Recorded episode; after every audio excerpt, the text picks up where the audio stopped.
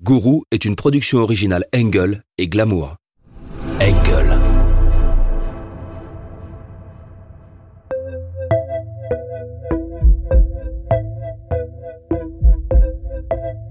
À la fin du XXe siècle, l'érosion des religions consacrées laisse la place à de nouvelles croyances qui prospèrent sur le terreau des utopies et des contre-cultures.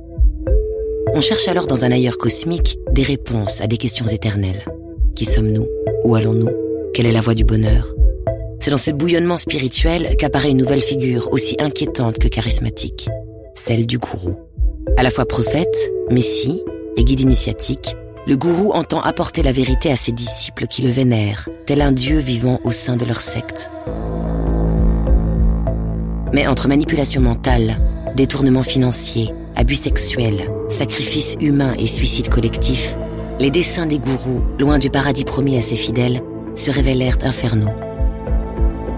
De l'Afrique aux États-Unis, de l'Europe à l'Asie, Rock Terrio, Adolfo de Jesus Costanzo, Anna Milton Byrne, Choco Asahara et Kiss Ranière furent autant d'incarnations de ces nouveaux archanges du mal.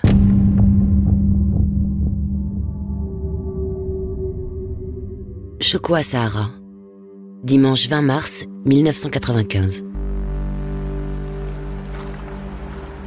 Il fait encore nuit au pied du mont Fuji, lorsqu'un convoi de plusieurs voitures quitte en toute discrétion une enceinte fortifiée. L'aube ne va pas tarder à se lever et ces mêmes véhicules filent vers Tokyo. À leur bord, cinq hommes au visage stoïque. Chacun porte avec lui un sac à dos dans lequel deux poches en plastique remplies de liquide ont soigneusement été placées. Ces cinq hommes disposent également d'un masque de chirurgien, de gants en plastique et d'un parapluie bon marché dont les pointes ont été soigneusement aiguisées. À leur arrivée dans la capitale nippone, le groupe se retrouve une dernière fois dans un appartement mis à leur disposition. Au bout d'une dizaine de minutes, un signal est donné par l'un d'entre eux. Le groupe s'active et se disperse alors dans la ville. Chacun est déposé à des entrées de métro différentes. Les cinq hommes s'engouffrent alors dans un réseau souterrain de près de 800 000 km qui transporte quotidiennement quelques 5 millions de voyageurs. Il est presque 8 heures du matin. C'est l'heure de pointe pour les Tokyoïtes se rendant à leur bureau. Les différentes lignes que les membres de ce commando s'apprêtent à emprunter convergent toutes vers la station Kasamigaseki, le centre administratif de la capitale où travaillent des milliers de fonctionnaires. À 8 heures tapantes, les membres du commando sont sur leur quai respectif.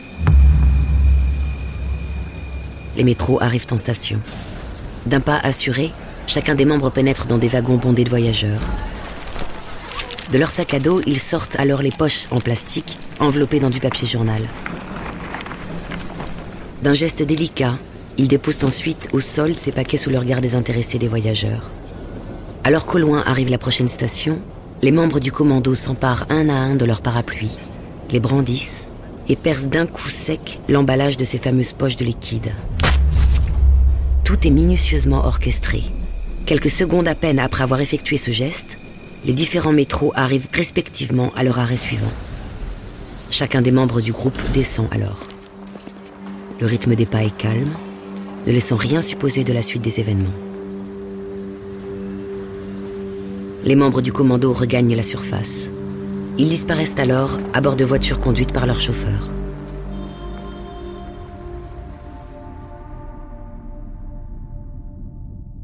Sous terre, un liquide noirâtre se libère des poches percées. Dans le confinement des rames que le commando vient d'abandonner, l'air est bientôt saturé d'une vapeur invisible. Les passagers se mettent à tousser, puis à suffoquer. Les têtes tournent, et c'est bientôt la nausée. Pris de convulsions, des hommes et des femmes vomissent et s'écroulent inanimés. Très vite, la panique est totale. On tire sur les sonnettes d'alarme et un haut-parleur ordonne l'évacuation du métro. À la surface, c'est le chaos. Des voyageurs surgis des entrailles souterraines s'effondrent sur les trottoirs dans un silence terrifiant. Ils ne peuvent pas hurler car leurs poumons sont brûlés.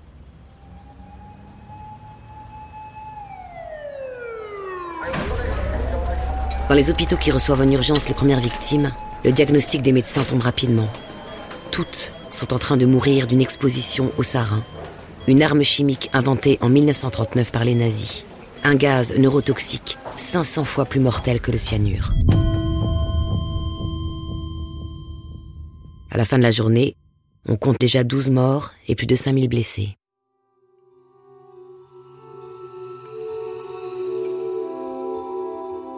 Les cinq hommes responsables de cette hécatombe sont déjà de retour dans leur sanctuaire du mont Fuji. Sur place, ils sont aussitôt convoqués auprès d'un homme barbu à moitié aveugle, dont les longs cheveux noirs tombent sur une tunique immaculée. Il s'agit de Shoko Asahara, leader religieux du culte Aum. Il a suivi l'exploit de ses disciples à la télévision et les félicite du succès de cette opération qu'il a ordonnée afin de provoquer l'Armageddon. Il en est désormais certain, la fin du monde est entre ses mains.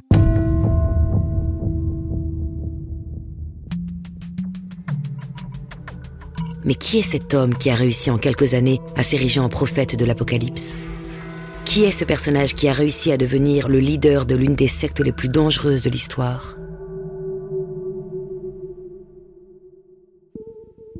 Shoko Asahara est né sous le nom de Matsumato Shizuo en 1955, dans une famille modeste du sud du Japon.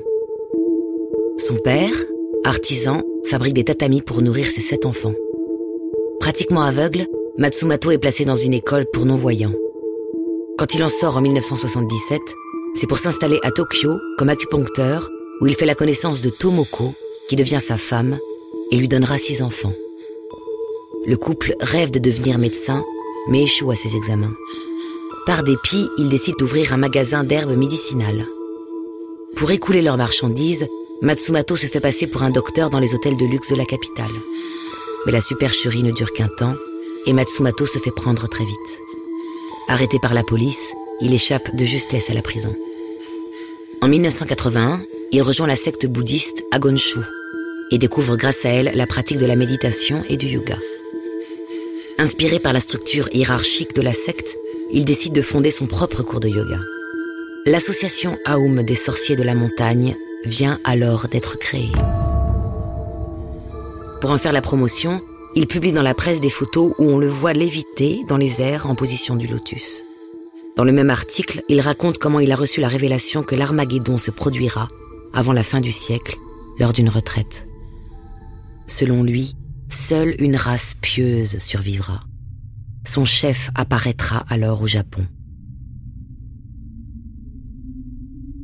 Ce chef, c'est évidemment lui-même, ou plutôt Shoko Asahara, surnom qu'il s'est donné pour partir à la conquête du monde.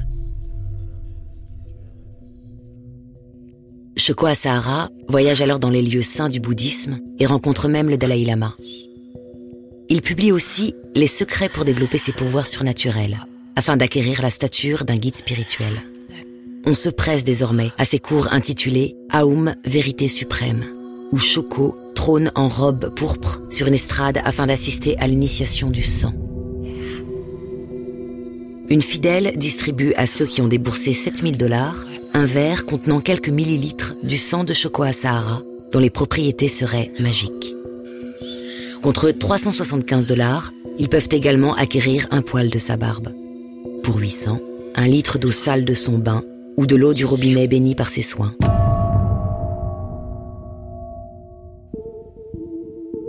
Fin 87, Aoum a déjà recruté 1500 adeptes et s'est développé en filiale dans les grandes villes japonaises. C'est au flanc du mont Fuji, dans le bourg de Fujinomiya, que Aum installe son centre de formation. Dans ces bâtiments ordinaires, on s'y débarrasse de ses mauvais karmas pour la vie présente et les vies futures, en s'infligeant des souffrances physiques et morales. Pour parvenir un jour à l'illumination, il faut rompre toute attache avec ses parents, faire le don de ses biens à Aum, suivre un régime alimentaire spartiate, dormir trois heures par nuit endurer la faim et le froid et suivre les prêches marathons du prophète. Afin de synchroniser ses ondes cérébrales avec celles de Shoko Asahara, les fidèles sont invités à louer pour 7000 dollars par mois un casque à électrodes qui leur envoie des décharges électriques toutes les trois secondes. Les réfractaires à cette discipline sont enfermés jusqu'à 5 jours dans une minuscule pièce où l'on diffuse en permanence une vidéo de Shoko Asahara sur un poste de télévision. La fidélité au dogme et la soumission au gourou sont les prix à payer pour parvenir à la délivrance ultime.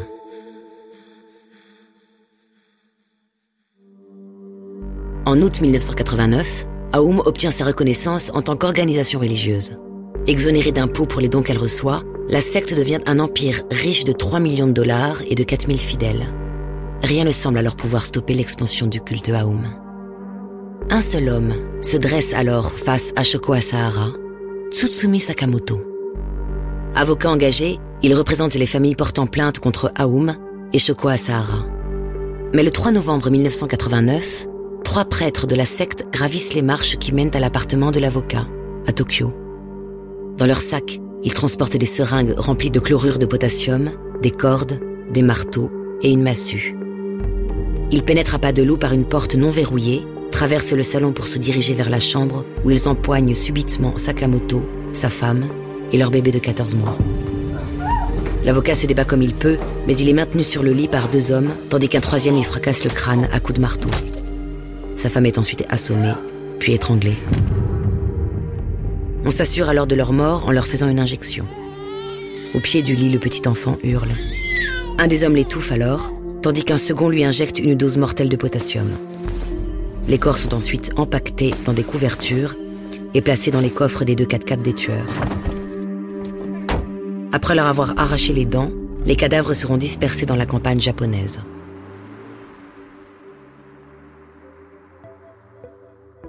Pendant ce temps, les élections législatives battent leur plein. Dans les rues de Tokyo, les habitants assistent médusés à un étrange cortège. Des dizaines d'hommes en blanc défilent en arborant sur le visage des masques à l'effigie de Shoko Asahara. Dans leurs mains, ils portent des pancartes où l'on peut lire Politique de Aoum, réforme du système de santé, démolir la taxe de consommation. Shoko Asahara cherche alors la légitimité des urnes en présentant 25 candidats dans la capitale mais les résultats électoraux sont désastreux pour la secte qui n'obtient aucun élu. Leur chef suprême en conçoit un ressentiment phénoménal. Pour parvenir à ses fins, il va devoir employer des méthodes plus radicales.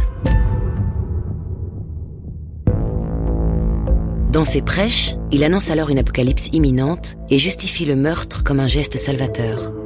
Pour se lancer dans la bataille de la fin du monde, Aoum transforme alors ses disciples en soldats qui suivent un entraînement militaire quotidien la secte rachète une usine en faillite afin d'y fabriquer des AK-74, le fusil d'assaut de l'armée soviétique, dont les plans ont été obtenus en Russie où la secte prospère dans le chaos de l'époque.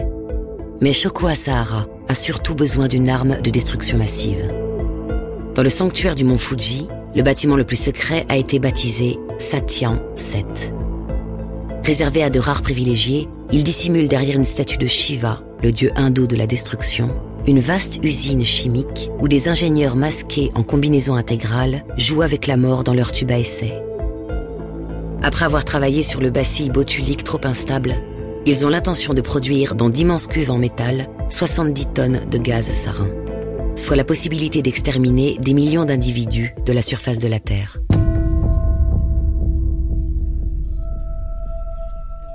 En novembre 1993, les chercheurs recueillent enfin quelques gouttes d'un liquide incolore. Ils ont réussi à fabriquer du sarin. Reste maintenant à le tester. Et c'est en Australie, en plein cœur du bush, où l'organisation a acquis des terres à l'ouest du pays, que des tests sont menés. C'est là que l'année suivante, un nuage toxique balaie un troupeau de moutons qui broutent paisiblement dans ce coin désertique. Quelques minutes plus tard, les bêtes gisent sur le sol sous le regard attentif d'hommes en combinaison. Le gaz est bien efficace sur les animaux mais le sera-t-il sur les hommes? Dans la soirée du 27 juin 1994, deux mystérieux fourgons sillonnent lentement les rues de la ville de Matsumoto, prisés des touristes pour ses sources chaudes et ses pistes de ski. À l'intérieur des véhicules, il y a six membres de la secte Aoum, transportant avec eux 30 batteries branchées sur un vaporisateur et 20 litres de gaz sarin. Leur mission est simple, se débarrasser de trois juges locaux qui empêchent la secte d'acquérir un terrain, mais surtout de tester le sarin à grande échelle. À 22h40, les fourgons se garent sur un parking où les fidèles s'injectent un antidote au sarin avant de placer les masques à gaz sur leur visage. Les fourgons redémarrent et se dirigent vers les domiciles des juges. C'est à ce moment qu'a déclenché la soufflerie qui libère un nuage fatal blanc à l'extérieur du véhicule. Le sarin s'insinue alors chez les habitants provoquant vertige, suffocation et vomissement. L'alerte est bientôt donnée Au petit matin, on dénombre 7 morts et 150 blessés souffrant de séquelles irrémédiables de la vue, des poumons et du système digestif. Mais la brise qui s'est levée au moment de l'attaque a épargné les trois juges du nuage toxique. Chokwa Sahara est pourtant satisfait. Il possède désormais une arme au pouvoir terrifiant. Le sarin diffusé dans un espace clos provoquera des dommages considérables.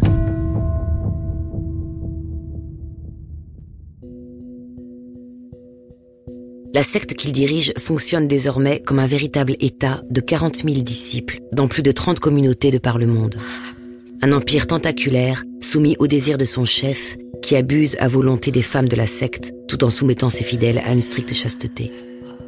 Ceux qui enfreignent la loi doivent porter des colliers de chiens et manger à quatre pattes les restes des autres adeptes.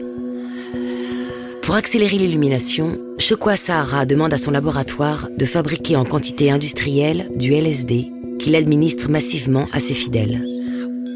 Les hallucinations fulgurantes provoquées par la drogue lysergique donnent alors un caractère mystique au rituel.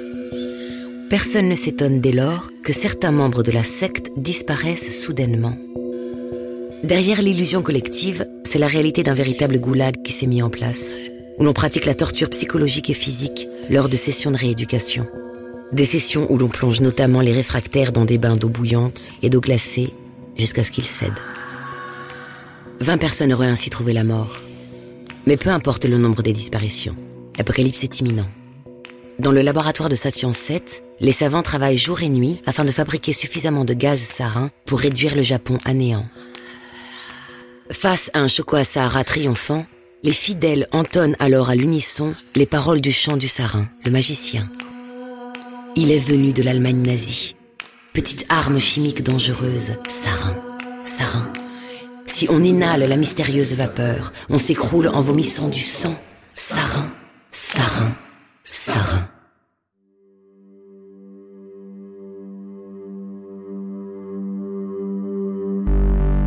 La fin du monde approche et le 20 mars 1995, l'apocalypse tant désiré par Shoko Asahara s'abat sur le métro de Tokyo.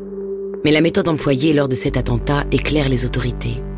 Après avoir arrêté des centaines de disciples et découvert 275 barils de sarin durant leurs deux mois d'investigation, les autorités mettent enfin la main sur Shoko Sahara. Le 16 mai 95, des dizaines de policiers pénètrent avec fracas dans le sanctuaire du mont Fuji. Caché dans une cellule de 65 cm de large sur 2 mètres de long, le gourou était installé entre le premier et le deuxième étage du bâtiment Satyon 6. Lorsque la police le découvre, il médite calmement et n'oppose aucune résistance. À ses pieds, un lecteur de cassette, quelques médicaments et 100 000 dollars en liquide. L'odeur corporelle qu'il dégage laisse supposer qu'il est enfermé dans le réduit depuis un certain temps. Face aux accusations portées contre lui, Shokwa Sahara déclare simplement Comment pouvez-vous penser qu'un homme aveugle comme moi puisse commettre de tels actes? Le 27 février 2004, après un procès fleuve, durant lequel l'attaque au sarin apparut avant tout comme une tentative de coup d'État, Shoko Asahara fut condamné à mort. Durant les audiences, il resta muet. Le 6 juillet 2018, le gourou a été pendu au centre de détention de Tokyo avec six autres de ses disciples. La secte Aum, rebaptisée Aleph, compte aujourd'hui 1650 membres et considère toujours Shoko Asahara comme son guide spirituel. Gourou, avec la voix de Mélanie Doutet. Direction éditoriale, François Cusset, Céline Perruche et Céline Puertas. Scénario et écriture, Clovis Gou. Musique originale, Nova Materia. Supervision musicale, Jérôme Alquier et Marguerite Guiry. Réalisation, Raphaël Fruchard. Mix et sound design, Paul Fourrure et Jeff Savary. Moyens techniques, The.